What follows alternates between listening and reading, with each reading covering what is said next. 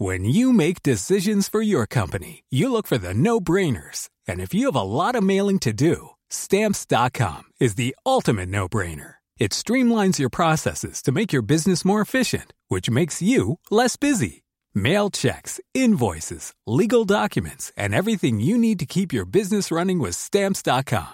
Seamlessly connect with every major marketplace and shopping cart. Schedule package pickups and see your cheapest and fastest shipping options from different carriers. With rates up to 89% off USPS and UPS rates. And with the Stamps.com mobile app, you can take care of mailing and shipping wherever you are. Make the same no-brainer decision as over 1 million other businesses with Stamps.com. Sign up with Code PROGRAM for a four-week trial, plus free postage and a free digital scale. No long-term commitments or contracts. That's Stamps.com. Code Program.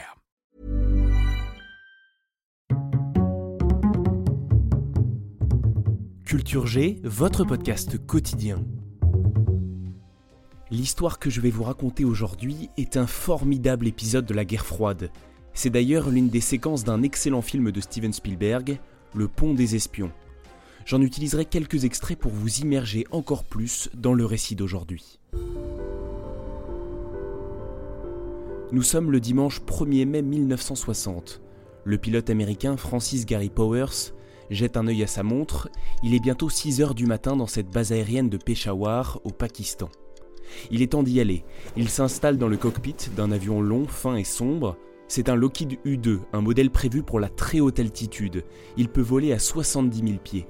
Ça fait 21 300 mètres, deux fois plus haut qu'un avion de ligne. Pour la CIA, cet avion est idéal pour filmer les bases militaires soviétiques sans se faire repérer.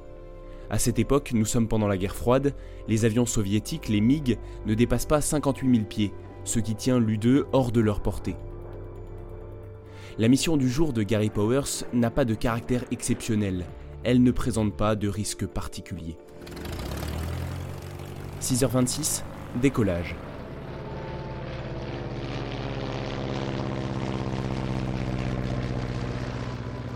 Powers fait cap sur la mer d'Aral, il passe au-dessus du cosmodrome de Baïkonour, d'où décollent les fusées soviétiques, il survole la chaîne de montagnes de l'Oural.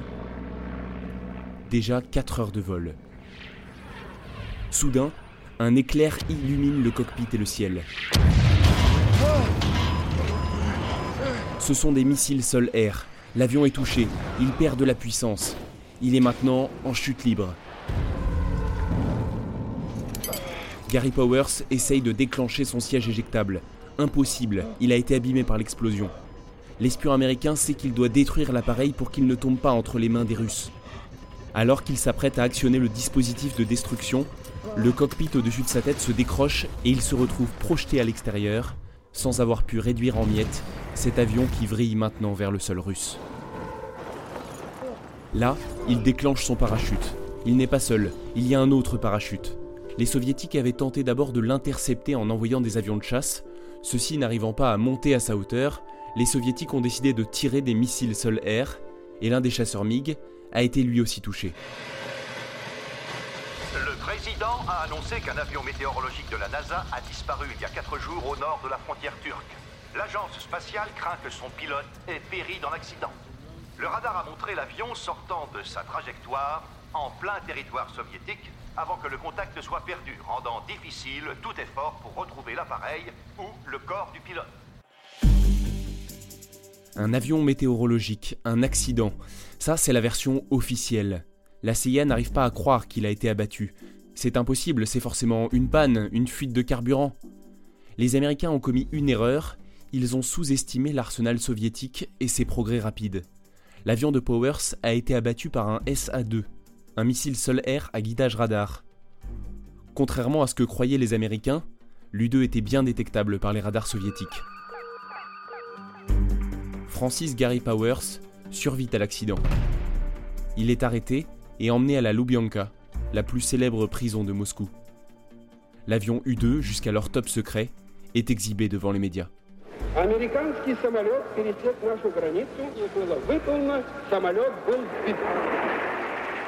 Pour l'homme à la tête de l'URSS, Nikita Khrouchtchev, c'est inespéré. Il peut dénoncer les activités hostiles des Américains envers son pays et présenter des preuves.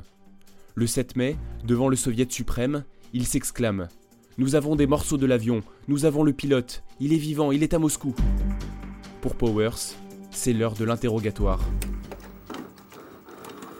Là, il raconte n'importe quoi. Il parle, dit un peu de vérité pour que ça passe, et beaucoup de mensonges pour donner du fil à retordre au KGB, les services secrets soviétiques. Combien de vols avez-vous fait au-dessus de l'URSS lui demande-t-on. Un seul, c'était le premier. Powers ment, cela faisait 4 ans que l'U2 espionnait et filmait le monde entier avec ses caméras optiques exceptionnelles. Francis Gary Powers est jugé à Moscou. La famille de Powers, sa mère, son père et son épouse, assistent au procès qui restera plutôt que celui de l'homme, celui de la Maison Blanche. Et le procureur n'ayant pas requis le maximum, Powers est condamné à 10 ans de privation de liberté. En février 1962, après 17 mois de captivité, il est échangé au pont de Glienicke à Berlin contre l'espion du KGB William Fischer.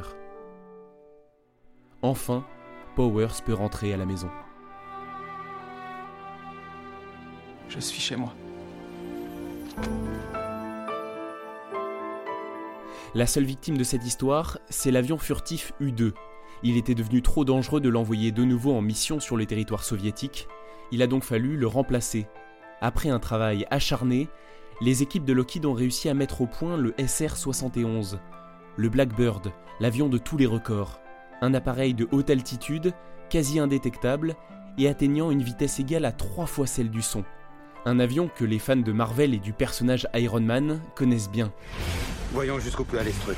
C'est quoi le record du SR-71 Le record d'altitude de vol avec des ailes fixes est de 85 000 pieds. Les records sont faits pour être battus. Allez C'est aussi dans une version un peu modifiée, le vaisseau des X-Men.